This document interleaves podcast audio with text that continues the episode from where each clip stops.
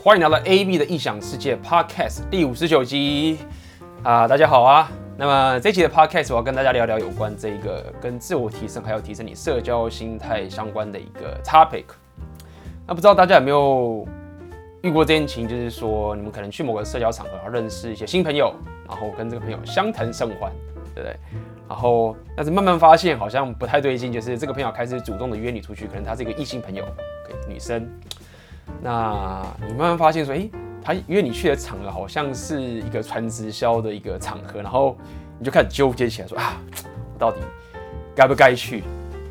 所以这期的 podcast 我要跟大家聊聊怎么去面对这个一些传直销的新朋友，该怎么样去有一个好的社交心态去面对这件事情。OK，那么在这个 podcast 开始之前啊，跟大家说一下，OK。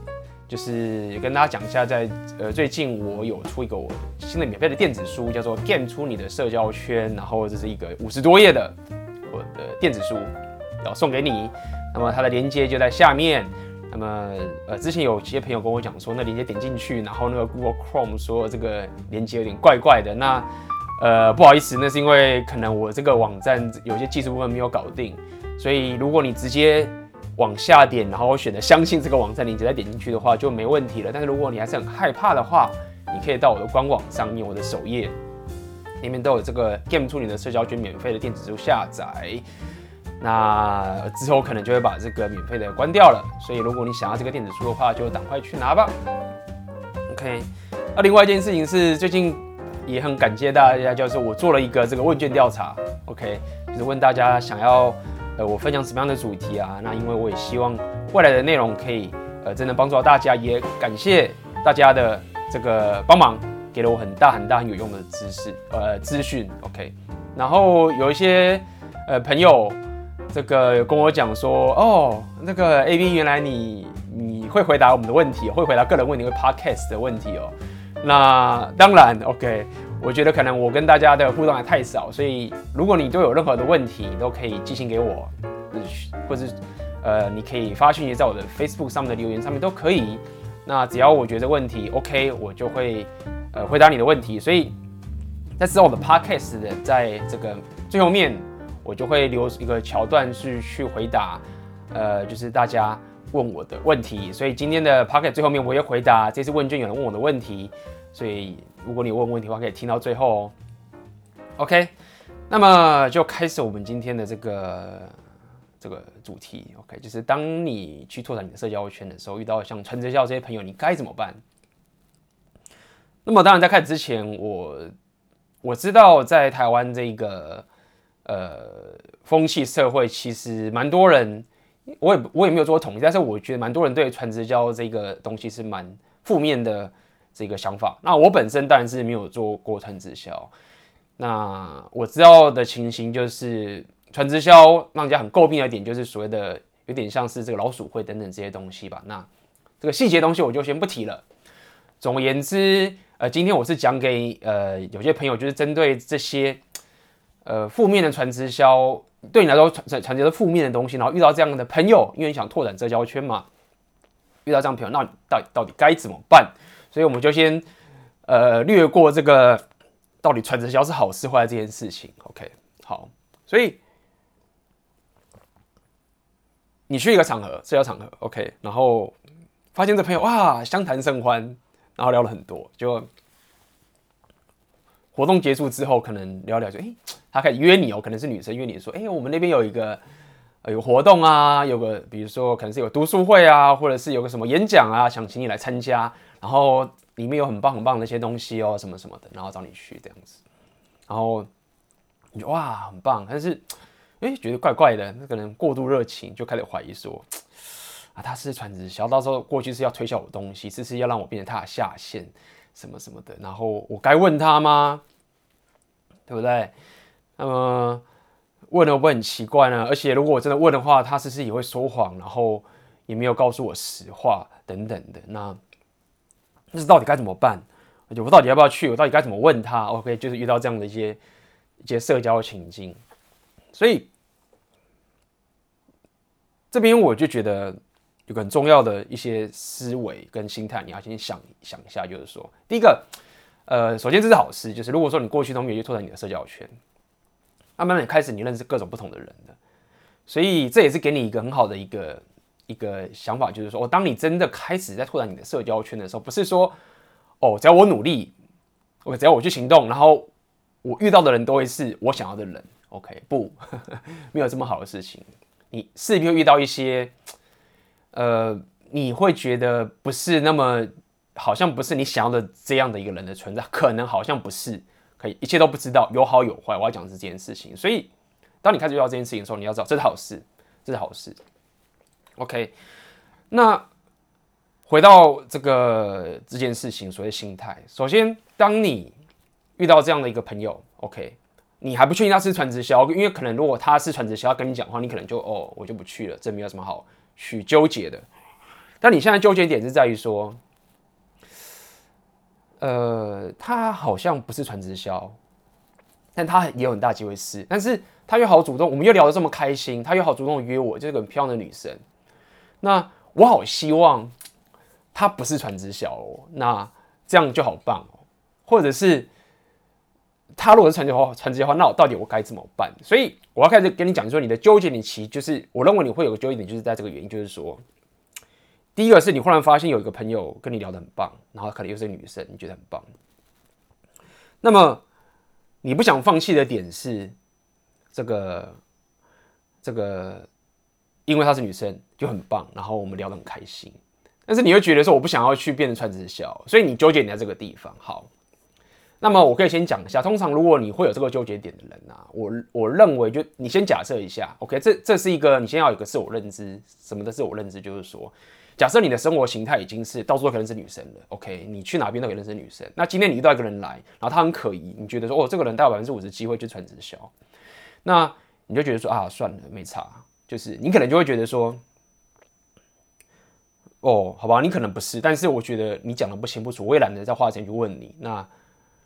那就算了，我根本也不想理你，所以你不会纠结。所以我要先跟你讲，如果现在你会纠结一个你觉得他很有机会是传直销的人，你要了解就是说，OK，其实你的生活形态还没有丰盛到，就是说你对于这样的一个机会，你可以就是不去冒这个风险。OK，这是要有个先有个自我认知，你还在拓展你的社交圈，OK，你还在继续想办法自我提升。好。那这样重点就来了，你的目的就是要拓展你的社交圈，你的目的就是要拓展你的社交能力。那你要想看你的纠结点在哪边？为什么你会这么害怕去一个有可能是传直销的场所？你要想看那纠结到底在哪边？我归类了几个点，你可以思考看，你有没有这样？你是有这样的，是不是这样的原因？第一个是，其实你真的怕的点。其实不是那么怕说他是真的传直销，你会第一个怕点是，你就会觉得说，你不想自己变成一个蠢蛋，就是说，哦，我们聊这么开心，然后我我一直以为，哦，原来这女生这个跟我聊这么开心，对不对？然后今天她想约我去这个地方了，然后呢，我不想自己像个被骗的傻子一样，以为这是一个很棒的社交场合，对不对？然后我去了发现，哦，是传直销。你讨厌一个你猜错，就是说，哦。靠！我原本是以为就是一个单纯的也讲座，是单纯的读书会，读书会，结果原来是个传直销。你讨厌自己像个像个被骗的蠢蛋，这是你第一件事情。所以你纠结，你不想要让自己像个蠢蛋一样上当，这样讲好了。第二个是，我认为可能是你纠结是在于说，你不想要让。你自己的价值其实是因为对方想要推销你传直销才跟你聊这么开心。你你原本以为就是说，哦，这个女生跟我聊得很开心，对不对？那我我原本以为是我们真的聊得很开心，像个朋友，像个新朋友，或是因为我的魅力，或是因为我的什么东西才真聊得很开心。但是如果我发现说，哦，没有，他跟我聊原因是因为从头到尾就是因为我根本没有这个价值，他就只是因为想要推销我东西，然后把我过去，所以。当你去继续跟他交流的时候，你必须要去承担这种，就是靠，原来我就只是一个被人家推销传直销的咖而已，我的价值就只是这样而已。所以你不想要去去面对这个事实好了，不管它是事实还是假的，你不想要面对这样一个情绪的一个一个一个情境，这是我第二个认为你要去思考你，你是不是在纠结这个事情？你不想要让家，你不想要这个这个现实发展看，就是哦，你去了之后，就你发现说靠，是传直销，就你发现你不去买东西的时候，这女生就再也不理你，就觉得说靠妈的，原来我就只是一个被推销的咖而已。这是第二个事情。在第三个纠结点，可能是你觉得说。其实也还好，我怕的是说，到时候我去的时候，对不对？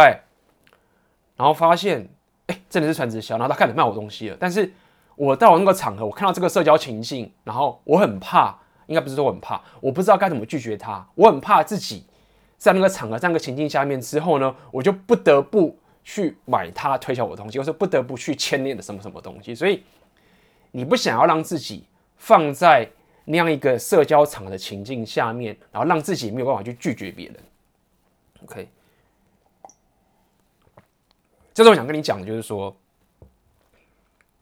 当你问出这个问，当你有这个纠结的时候，你可以问别人。你只要说你就去啊，要不然就是不要买什么什么的。啊，你会觉得你会觉得这么纠结，我帮你拆解开来，其实你在怕这件事情，就是事实上你要想一件事情，就是说。那个地方又不是什么地狱或是什么可怕的地方，不会有人拿枪逼着你去干嘛干嘛干嘛。但是你先天上对于某一些你未知的社交场合的时候，你就已经很害怕了。那重点就来，就是说，你并不需要去认同或者去真的变成他们传直销的一员，你不需要，你也是可以去跟对方交流。所以接下来我要告诉你。要怎么去面对这样的纠结？跟你怎么去看待这件事情？就是说，先说好，就是说，就像我刚刚开头我先讲，就是你，你完全可以就是不用去。你，你如果觉得说啊，我觉得他有可能是，那我不去，OK，没有问题，因为你也没有纠结，你也不会来问这个问题，OK，所以你不去是完全 OK 的。但是接下来另外一个回答，你可以思考看，就是说，如果你的目的是要提升自己，你的目的是要拓展你的社交心态，那么。你到底在怕什么？就是你就算跟这人交流，你去了，然后发现他是纯直销，那又怎么样？对不对？没有人，他又他不会要你，他也没要你付钱过去那个场场地啊。你就不要他老说，哎，那个要钱吗？说要三百块，哦，我不去，因为要钱。免费的话免费哦，好好，我去看看。我的意思就是说，去那个地方或是跟这个人交流，不代表就是你就完蛋了。但是你要了解，你做这件事情原因是什么？因为你要自我提升。OK，那到底提升了什么东西？OK，到底做这件事情到底提升了什么东西？这是接下来我要跟你讲的。OK，所以我现在开始要跟你，呃，我现在开始说，就是有关这件事情，你该怎么去，怎么去做到这所谓自我提升？就是说，第一个是，很多时候我们在跟人家交流的时候，对不对？就像我常跟大家讲，你很会卡在自己脑袋里面。OK，比如说今天遇到这个人了，OK，你就会开始去想很多你都不知道的事情，你都。觉得啊，这个人应该穿直销哦，这个人他一定很很随便啊，这个人他穿成这个样子一定是什么什么什么哦，这个人怎么样怎么样，就是你很多东西要卡进脑袋里面，就慢慢你要去训练自己，就是没有我就是去行动，然后去验证这件事情是我想的那个样子。你要让你的行动去打破一些虚幻的现实，这个是你要提升自己的能力。所以说没有错，这个女生可能是传直销的人，但是她可能也不是。对不对？你可以问她，对不对？你你说他问这样会很不礼貌，等等，你会想这件事情，但是没有啊，你你问这件事情没有什么不对啊，而且你只要抱着开放的心态，就是说，哎，我不想去这样的场合，我说我不喜欢，就可以了。所以，第一个是你可以训练自己，透过行动来去跟对方交流，来打破一些呃你过度虚幻。想太多的一些小剧场，这样讲白一点好了，OK，就好像我常讲，就当你去认识一个女生，你都还没跟她打招呼，你就觉得说，哦，她一定不想跟你讲话，都是一样的道理。你还没有去跟这个人交流，你怎么知道她是传直销？就算她是，那又怎么样？又不代表你真的会加入他们，OK。所以这是第一个，你可以训练不要卡在自己脑袋里面，你可以继续跟他互动交流，去验证到到底是什么样的情形，OK。那么第二件事情就是这样子。你可以训练自己怎么去承担一个社交上的风险，也就是说是这样子。比如说，像我，OK，我之前呃为了要提升自己的社交能力，提升自己的社交心态，我就是一个人带着背包客去旅行，去一个人去国外。那这代表什么意思？意思就是说，当我想要提升自己的时候，我势必得面对一些社交风险，就是我得把自己放在一个未知的情境去探索，去提升自己。对，我不可能就是整天都待在家里，然后，然后就是哦，一直说哦，我提升社交心态，我提升，然后我就会真正的提升社交心态。没有，没有什么事情不是这样运作，对不对？所以你必须要可以，不要讲说去冒不必要风险，但是你必须要可以管理这样的一个风险，让你知道说哦，它有这样的风险，那我要去。但是如果我不冒这样的风险，我什么时候不能做？OK，所以当时我背包客旅行的时候，我就是冒了这样的社交风险。一样道理，接下来你跟这个女生交流，她可能是传直销，你再继续跟她交流的时候，你 somehow 也是在冒一个你社交上的风险，所以你要开始习惯把自己放在一个你可以承受的一个社交风险上面去提升你的社交能力。OK，所以你现在跟着女生去也没有错，你知道去的那个地方那个情境。他可能会推销你很多东西，这个就是你要冒的风险。那你该怎么样去面对这样的风险？我等一下会跟你讲。诶，这是第二点。那么再来是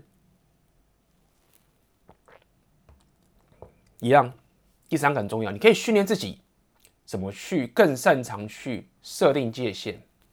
OK，这个东西无论是在你拓展社交心态，跟你追求女生上面，都是非常非常非常非常非常重要，就是。OK，我曾经有我有一集的 Podcast 这个文章就有在讲这个主题，就是你要吸引女生很重要的一个关键，就是你怎么样去擅长设定界限。OK，什么叫设定界限？OK，如果说你永远把自己躲在后面都不跟她交流，你根本没有界限要设定啊。所以你要可以设定界限的原因，就是在于说你必须要可以去面对这样的交流的场合，这样在这个情形下你的界限才会才会发展出来啊。如果你永远都没有跟这个人有交流，你有什么好界限要设定呢？所以你要了解，就是说，一样，就是当你去把自己放在这样的一个社交情境的时候，你其实是可以开始去设定好自己的界限。你可以练习这件事情，什么意思？就是说，我不想参加直销，我觉得不想要参加直销；我不想要买任何产品，我觉得不想要买任何产品。就是我不管你们这个场合是到多么的正向啊，或者是多么的怎么样怎么样，但是我有自己的界限，就是我不希望我去参加。或者我不想要买这样的产品，或者我不想要变成你们的下线，OK？所以这是一个你可以训练自己设定界限的一个很好的一个机会，OK？自然你可以训练什么？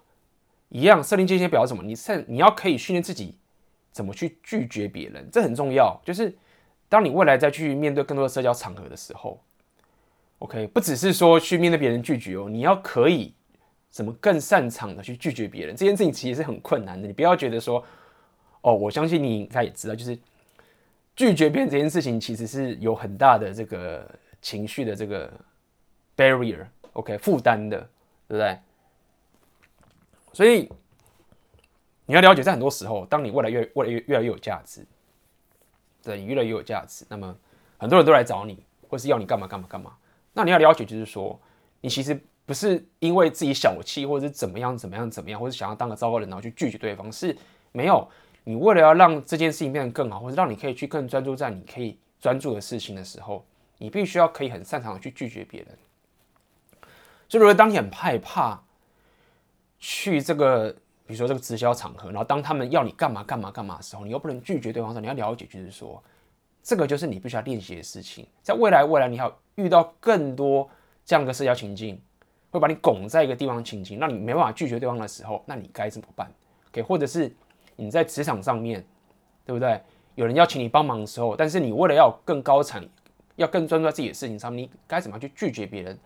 这些东西就是我之前在 Podcast 讲，就是说你要怎么样可以跟人家谈判、跟沟通、跟协调，这些都是很重要的能力，你必须要训练自己的。OK，那么这件事情在追求女生上面有更重要的意义，就是说，很多时候你要了解一件事情，就是我经常在提，就是所谓的女性魅力跟男子气概这件事情。这什么意思？OK，这个很广。那其中很重要的一个东西就是什么？就是什么叫做女性魅力跟男子气概的一个差别？就要了解，就是说，女性魅力其实是他们想要散发出个能量，他们的他们散发出一个女性魅力能量的重点，就是他们希望可以臣服在这个男子气概。她希望有个男生可以保护她，所以她必须要散发出这样能量。如果一个女生她没有散发出女性魅力，表示什么意思？就是说，哦，我不需要男生保护你，不要，你不要，不要来管我，我也不需要你帮忙，你不用帮我做任何事情。OK，这并不是一个女性魅力的一个重要的本质。所以，女性魅力会散发出一个这样的一个一个多变、善变的一个情绪的时候，其实她的目的，她让自己这么多变、善变，或者是去所谓的情绪化的抱怨或者什么等等的，或者是一些很摇摆不定的这些想法，都是想要臣服在男子气概，都是希望有个男子气概可以保护她，可以让她去依靠，让她可以发挥她这样的一个摇摆不定，或者是她这样的一个。情绪化的一个表现，所以为什么要讲这个？重点就来了，就是当你要可以去 handle 住，或者你要可以去跟这个女性魅力的这样能量交流的时候，你就必须要好好的训练你的男子气概。就像我之前讲的一件事情，就是你要把它想象成女性魅力就像是大海的一个海浪，不断的这样子波涛汹涌的打；男子气概呢，就像是大海里面的一块石头。无论这个浪怎么打你，你都是不动如山，坚定的伫立在那个地方。这样子，女性魅力才有办法依靠你。OK，意思就是什么？意思就是我刚刚讲这件事情，你在面对这个有风险的社交场合，你在面对这样的一个情境上面，你也不是刻意过意去，因为你要去打破自己脑袋嘛。但是当你到了那个地方，发现哦，真的是传直销，那这时候就是可以训练你怎么样可以。设定界限，怎么样可以去很稳固的去做着你真的想要做的事情？那么未来当你在跟女生交流的时候，你会发现一件事情，就是可能你遇到个女生，或是你有个女朋友，她可能就是开始，不要讲无理取闹，这样讲不太对，应该是说她可能摇摆不定，然后说我应该去这里呢，还是去那个呢？啊，我觉得这个比较好，等等比较好。你会发现一件事情，就是说很多时候很多女生都会有这些情境发生，她们也知道说该怎么解决这个问题，但是她们这时候要的不是。解决问题的方法，他们在散发出他们的女性魅力。他知道该怎么解决，他也知道他现在不想要解决。OK，但是呢，他看着你是不是像男子气概，可以 handle 住他这样一个摇摆不定的情绪的一个波涛汹涌。所以，身为一个男子气概的你，你也会知道这件事情。你知道什么事情？就是他这个女生，我的这个女朋友，或者这个女生，她也知道问题该怎么被解决。但是呢，她现在就是发挥她女性魅力。所以我不用去跟他讲个正确的这个问题的解法，因为他早就知道了。OK，那么他想要的是什么？他要的是我到底可不可以像个男人般的不动如山的去让他发挥他的女性魅力，让这个两极化的交流可以交流在一起。那你要有办法做到这件事情，没有这么容易哦。你比如说哦，我知道就好，没有，你就是必须要不断的去训练自己，在一个这样充满风险的社交场合上面。OK，我到了这个场合了，诶，发现真的是传直销，每个人都是一副很正向的这样子呼喊来呼喊去，然后要我加入这个东西，说这样才会对我好。那我是这个不动如山，就是说，OK，其实我我你之前你来我约我来这边参加读书会，其实我本来就想看看这读书会内容是什么什么，但是我并没有想要来买任何东西，然后我也没有想参加任何传直销。要不然我们来聊聊，看你们今天这个读书会到底是在呃看什么书呢？我蛮有兴趣，你可以跟我讲说这个书里面你学到什么东西，我们来聊聊看这些事情。你的不动如山，OK，你也不用去批评他是传直销，对不对？你就训练自己说，好，我来这边，我就是想要跟你交流，我就是想要看这本书，OK，这是我想要的东西，然后其他的东西我不想要，这样子，OK，所以我讲这么多原因就是在于说，你要了解，就是说，刚刚从前面讲到现在后面，就是说，你当你在猜。在纠结说到底要不要去这个场合的时候，OK，你要么就是干脆一开始就不要猜，就是我不去。可能你就觉得哦，这个东西有可能是，但我不想浪费时间去猜这件事情，可以就不要去了。或者是你可以把这件事情当做是一个机会，就是说，OK，我要来提升自己了，我要来训练我自己，怎么样不要卡在自己脑袋，怎么样去设定界限，怎么样去拒绝别人，怎么样可以练习去承担风险，怎么样去训练我的男子气概。那我未来在遇到我真的想要的。女生的时候，或者未来我在在职场上面，或在任何的社交场合，我都可以像个男子气概一般的不动如山。所以可以分享一个故事。其实我过去有认识一个传直销的朋友。OK，那么这个朋友，他当时也是让我去传直销，认识也是认识的。然后我当时就是按抱着这样的心态去跟他交流，那他也知道我的情形。重点是后来我们还变成是一个不错的朋友，但是我经常的，他经常约我出去，OK，然后他这个这个女生她也是。呃，拉过我去他们的在东区那个地方的他们的那种大本营里面，然后开始跟我讲这件事情，然后我也在跟他聊天这件事情。但是呢，基本上我从来没有去变成他的一个下线，或者去买他们的什么什么东西，没有。印象中好像有买他一个，好像说保保养我脸的一个一个产品什么什么的，就是就只是买了一个可能是洗面乳之类的东西，忘记了。但是呢。他约了我去很多地方，他也带约了我去什么一个很，我印象中他有带我去一个很大的一个这种，他们那个传直销那种讲座，就是很大的讲台，然后里面有几百个人，要么上千人可能都有，我忘记了。然后就上面人在那边信心喊话啊，叭叭叭叭叭这样讲。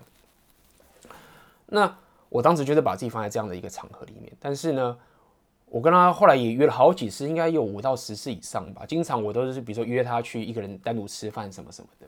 一开始他有约我去传直销场合等等的。然后我就是，我也知道他是做这个的，那我就是没有买任何东西，也没有变成任何的什么下线都没有，因为我就说我我的我的人生目标并不在这边，我知道这个也许可以赚到钱，但是我自己想赚钱的方式有我自己的想法等等的。然后他这个他这个我那个朋友他也很好，然后所以我们就是常常会聊一些自己学习上的心得等等的。然后慢慢的之后呢，我们也是常会出来吃饭，但是他也知道说我后来对他那些传直销场合也都没有兴趣了。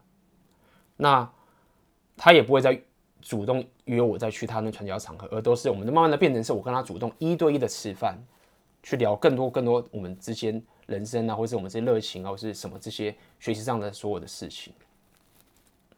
那么后来就当跟他变跟他变得很好朋友。那这个故事想跟你讲的是什么？就是说你要了解，就是说很多时候当我们在认识一个人的时候啊，我们知道我们都对传直销有这个负面的想法，有些人、很多人等等都有。很多这种负面的报道，但是当我们在跟一个人交流的时候，我们并不会因为他本身的职业来断定他这个人。OK，况且传直销这个东西又不是什么卖毒啊，就是很糟质，它就只是一个你不认同的职业。我相信有好的传直销的这些人，当然可能很多都是坏的，这个我也没有统计上的根据。但当我们在跟一个人交流的时候，你可以去用你的世界或者用你的气场去跟更本质他跟。更本质的他，或是他的真正的兴趣，或是他这个人的一些人生的思维，去跟他做交流。如果你的气场够强，你是可以变成以后跟他交流的时候，他就会他就是知道说，他也知道说，你知道他是传销，然后他也知道说，无论他怎么样去邀你去，你都不会去。但是呢，他也知道说，你如果约他出去之后，他就会跟你出去。所以后来这个女生，我约她。他也会出来变成什么？变成是一般人是很怕说被传直销拉去拉去那个活动里面，很怕。但是他变成是，他为了要跟我出来，不要这样讲好了，这样讲有点奇怪，因为当时也不是这个，也不是这个行为。我要讲意思就是说，他也知道说他跟我出来，我不会去。那他也知道说，他如果想跟我出来，就一定不能把我约去他的那个场合，否则我是不愿意去的。也就是说，你必须要可以训练出这样的一个。一个社交心态之后，你会发现说，嗯，OK 啊，他做传直销，那那我不去啊，那你要去你就自己去，你你如果要跟我出来，就跟我出来吃饭就可以了。那这样子的话，你就可以去提升自己的社交心态，也可以去提升你自己的社交能力。那未来你再去 各种不同的场合的时候，你就可以有更好的气场跟能力去跟各种不同的人的交流。OK，好，所以希望。今天的 podcast 可以带给你一些想法，就是未来你在遇到传直销的时候，你该怎么去面对？可那基本上，如果你我我的想法是这样，我就要回到刚刚所讲的，你可以不用浪费这个时间，有太多的地方可以去让你呃去提升你的社交能力跟社交心态，对不对？你可以就是不要纠结，根本就不用去。但如果说你真的这么纠结，你也不要把这件事情想的是这么坏，只要你可以守住你的底线，对不对？比如说，你可以想想看，就是。当你要去那个有风险的社交场合的时候，你可以想看，最惨最惨点是什么？对不对？你就先把最糟糕的点想出来，然后你就守住这个界限。比如说，哦，他原本说要带你去读书会，结果去了之后呢，他又开始约你去一个什么传直销的这个什么造势活动或什么的。OK，就发生。那你说，哦，当遇到这件事情的时候，我该怎么办？我就跟他说，我不要去。OK，先想清楚。或者是他可能忽然在读书会的时候，在那个在这个讲座的时候，忽然要你买他的产品。OK，你就说好，他要买任何东西，我都绝对不要买。先把这东西想清楚，对不对？或者是你会不会担心说，哦，更糟的情况是，诶，这个女生她发现说你都不买东西的时候，然后就开始对你很冷淡，都不理你了。哦，那这件事情发生，那我该怎么办？哦，不理我就不理我，那也没有什么差别啊。本来我如果我不去的话，我跟他本来就没有结果了。那那现在我发现他真面目了，他不理我了，那那就不要理，我就我就走人。OK，所以你想清楚所有的最糟糕的情况之后呢，OK，我可以接受，最惨不就是这样嘛。他又不可能拿枪指着我的头要我买东西。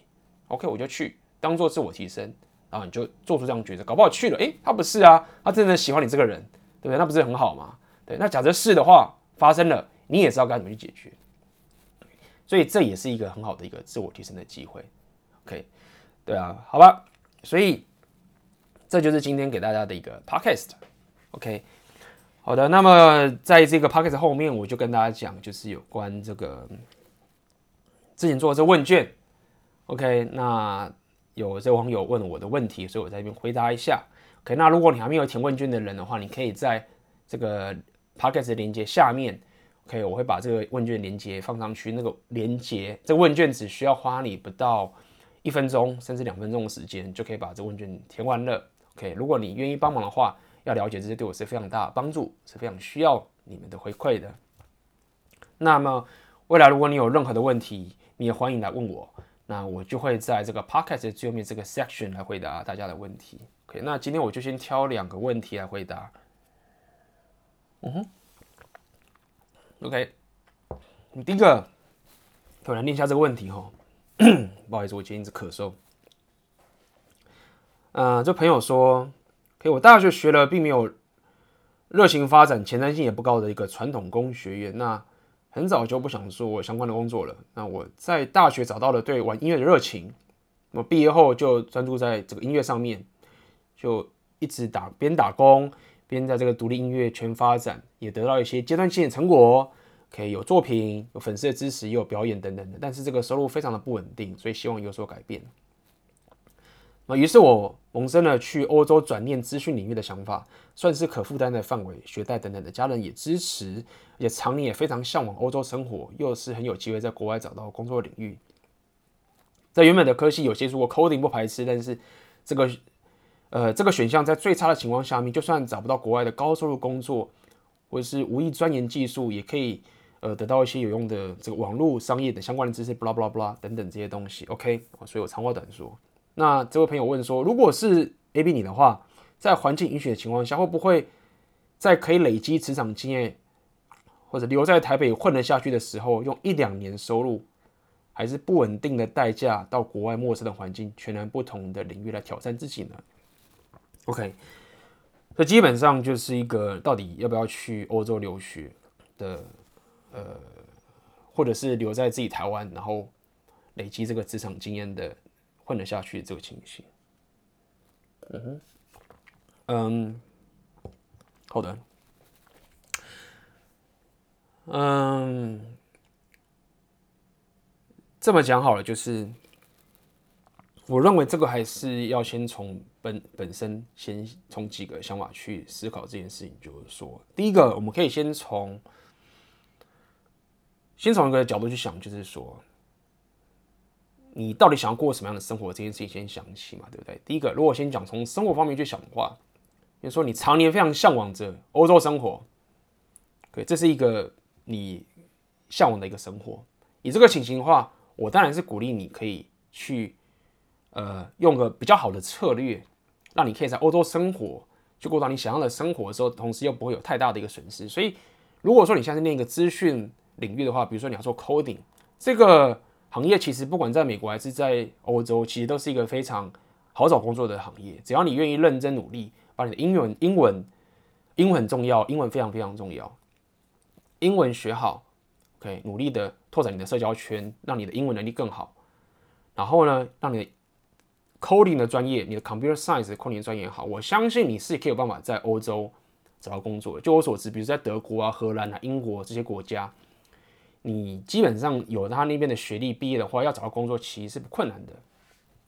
OK，那么问题就来了，就是你要先了解，就是说，那现在你的反方就是觉得说我到底是不是应该要在累积职场经验，或者在台湾混得下去？这个这个这个事情就是。什么叫做职场经验混得下去？这个就是很重要一件事情，就是这是我经常在要跟大家去推广一件事情，就是说，很多时候我们都很怕自己在呃台湾或是在职场上混不下去，OK？但是你要怎么样才能混得下去？很多人觉得，哦，我要有工作经验啊，我要有这个学历，或者啊，我要我要。比较有这个履历不好看，没有错，这些东西确实有很大的影响。但是这些东西都是非常，我应该怎么讲？这些东西比较表面外层的一个所谓的非创业者的心态的想法去做。OK，今天你要你要有一些创业家的心态，但是你不一定要创业。什么意思？就是我一直在讲，就是你现在面对的挑战是这个世界跟这个。市场给你的挑战，就是你到底有没有办法去解决别人的问题？你你有没有办法让别人的生活变得更好？你的技能、你的价值可不可以解决这个世界上的问题？我认为，当你再去思考你的你的竞争力的时候，你不应该去想着说：“哦，我有没有这个工作经验够多？”你可以去这样思，但是它它并不是一个最主要的问题，或者最主要你要思考的点，而是你到底有没有。更有能力的去提供这个世界上的价值。OK，你必须要先把自己打到这样的一个角度去。OK，如果说只是啊、哦，我只要有好的工作经验，我只要有累积年资就好了，对不对？那、啊、反正我台湾混得下去就好了，这样子我就安全的不，这样很危险，因为你都只看到表面东西，你到底有没有办法提供这个世界上价值？先把自己的竞争跟自己的这个就已经打到这个地方来。所以，比如说。你现在写软体工程是 coding，就我的想法，coding 它可以解决很多很多的问题。Internet 网络 computer science 这个东西，它这个技能是非常强大，可以让你去解决很多很多人的问题了。OK，这个我相信我也不用多讲，而不是你的某一些这个某一些这个这个工作经验而已。那当然，你再去。提升你这个能力的时候，你可能会遇到这些 financial 的问题，就是你金钱上面要贷款或者什么的。但是，但现在这朋友你也说你贷款是 OK 的，家里也支持，所以你必须要去分开来看，就是说你经济上面的疑虑是不是可以 handle 住？假设你家人有支持你，你觉得也可以 handle 得住，你必须要分开来看，是我经济上、我金钱上面是不是可以让我度过这个风险，或让我面对这个风险？可以，好，这个就分开来看，不要带情感。再来，你要想看到底我在努力的东西是让我可以更可以为这个事业产生出价值，可以可以解决别人的问题，OK，这是更本质问题。我该怎么做可以让我为这个世界解决更多更多问题？什么样的技能可以那这样想清楚之后，你就知道说，哦，那我该怎么去做？那接下来你会觉得啊，可是我工作经验没有什么什么的，工作经验没有可可是说到底。我讲白一点，如果依依依照我个人的想法，OK，因为这很细节，要看你的工作到底什么情况，我不我不确定。我的认知是，至少现在软体工程师这个职业，到时候你去欧洲得到一个职位，你有这个经验，而且如果你对这东西有兴趣的话，要先讲清楚哦。你我先假定你应该已经是不讨厌，至少不讨厌写程式。如果说你现在说我不知道，我只是去。念个 Common science，然后我你可能冒着说到时候我觉得这个东西很痛苦的话，那也许你要想一下。但是我看起来，因为你说你曾经有接触过 coding，不排斥，所以这件事情是你可以这个学习的技能。Common science 这个技能，无论你在欧洲还是在美国还是在台湾，都是可以找到工作的。所以，我必须老实跟你讲，要是我是你的话，我会去。那，但是我会不断的去。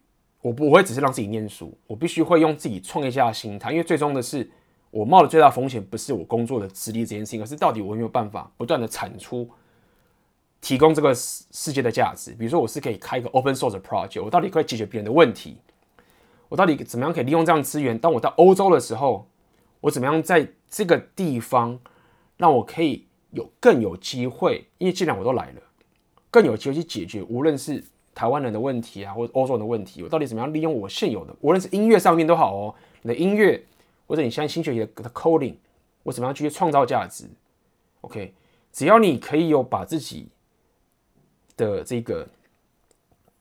的格局打到这个打到这个地方的话，我认为你不用太担心说哦，到时候是不是没有工作或者什么什么的，因为无论是你念的这个科系，跟你所处的地方，跟包含你有这个创业家的心态，包含你有大量的行动的话，这些事情其实都很 minor 的。OK，好的，那我看一下下个问题哦。夏国林说哦，这问题，他说对 AB 大一无所知，只是透过 PTT 上面的文章意识到。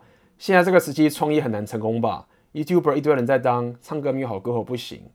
呃，创业不知道有哪个前景，可以分享稳赚不赔的产业吗？OK，是什么？嗯，我不知道你在开玩笑是怎么样，但是我先当做你是认真的好，就是这个可以讲很长，但是我可以先给你一个开头，让你去思考这件事情，就是什么叫做稳赚不赔的产业？我认为所谓稳赚不赔的产业就是你去工作嘛。我认为稳赚不赔就是去工作这件事。你只要现在在台湾，你只要找工作，你就可以赚到钱。所以，如果你现在想稳赚不赔，那就是去工作。OK。但你现在讲要创业，OK。那现在说创业很难，要该怎么样成功？所以，我认为我现在感觉到很多人在讲创业的时候，一般人在讲创业啊，都会觉得说啊，我是不是哦，这有没有前景啊？然后。比如说我是开一家餐厅啊，或者开着什么店，或者我当 YouTuber，或者我我要可以当个我有个很大很厉害技能，比如说我要当歌手，或者我要创作音乐啊什么什么的，我是可以赚钱啊。就这个思维在创业上其实很危险，而且也不是这样去思考。就是其实我刚刚都有讲，就是如果你真的想要创业的话，其实到处都是机会。那这中间你要面对很大很大的困难，很多很多的困难，但是你至少可以先。减少错误的思维开始，你可能要做对很多事情，但是你至少可以先从少走错很多路的方向开始。OK，开始的方式就是你要创业的话，你要先去思考最根本的问题，就是我刚刚所说的，你到底可以发现别人的需求是什么？到底别人的痛点是什么？他们怎么？他们在抱怨什么东西？这个四周人他们在抱怨什么事情？然后你有没有办法去解决他们的这些抱怨跟问题？我认为你必须要先从这个角度去思考起。OK，如果说你还没有办法去从这个角度去思考，然后就就要离职去创业的话，那其实风险是非常非常大的。你你等于是冒了很多不必要的风险，因为你并不需要去断了你的财、你的这个 financial，就是你的薪水，然后呢才去开始去做这件事情，这两件是不冲突的。所以，如果你真的想创业的话，你应该是先去观察，先去行动。先试着去提供你的价值，OK？你你可以两方面发展，你可能先找不到，你可以先提供价值，发现没有人要哦，这个大家不是要这个东西，或者是你可以直接去观察人家说，哦，这些人他抱怨这件事情，他们希望这些东西，那我有办法解决他的这些问题呢？OK？你要先从这个角度去想，你不要先去想钱。如果你一开脑袋就去想钱的话，你就会中陷阱，因为你去想钱，钱就不会来。我常讲这句话嘛，当你一直追着钱的话，永远追不到。但是如果你专注在创造价值、解决别人的问题的时候，钱就源源不断的过来，就是这样的道理。所以你现在想创业很难，你其实想白，你就是说，好难变得有钱哦，好难靠着创业赚到很多很多钱哦。所以你脑袋思维都会想着啊，我该做什么创业才会赚钱？所以你就想说啊，YouTube 一大堆啊，啊，唱歌很难啊，什么什么这些东西没有错，唱歌很难，YouTube 一大堆没有错，没有人。没有人要你变成像周杰伦或者像某一些歌星那么会唱歌才能赚钱，OK？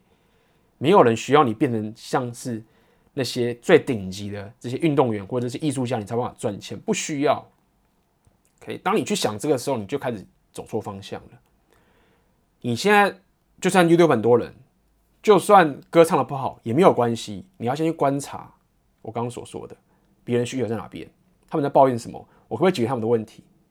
可以的话，我就先去做。哎，我做做做做做做，我现在还有工作，我还有薪水，做做做。哎，做到，哎哎，我进去解决到他的问题了。哎，好多人都需要解决这个问题，这时候你就会发现说，哎，靠业靠，我开始创业了，因为开始有人给你钱了。我希望你可以先去透过这个很，不要讲说很土法炼钢，回到回归到最本质的这个东西去做你创业的一些想法，开始去实做。也许做到一半，你发现说，天哪，这好累哦，我不要干这种蠢事，这个太累了，我干嘛把屎把尿帮人家解决他的问题，在干嘛？OK，如果你发现这件事，你会发现说，哎，至少你保有你的工作，然后你发现你不适合创业，这也是好事情。或者是事情变得比较好，哎，别人开始给你钱了，你就会开始想，哎，我可以解决别人的问题，哎，我开始有收入了。那我现在时间够不够？我白天要上班，可能不太行。我经济可以吗？这时候你才会去开始想说，我该怎么去做更好的创业。所以不用担心是 YouTube 很多，不用担心是很多人唱歌唱得很好，你不行。这些东西都不是你现在要思考重点。换个角度去想，专心在创造价值，别人解决别人的问题，慢慢的你就会知道你是不是可以创业一级，你创业是有办法成功。那这就是我给你回答。OK。好的，那么今天的 podcast 就到这边为止啦。我希望你会喜欢哦。那如果说你喜欢呃本集的 podcast 的话，那就请你点赞或者是订阅我的频道。那如果你有朋友也喜欢，或者你的朋友有需要相关的主题的话，也欢迎你分享给你的朋友，让更多人可以得到这个呃这个内容以及这个价值，好吗？好的，那么今天 podcast 就到这边为止啦，我们就下次见喽，拜拜。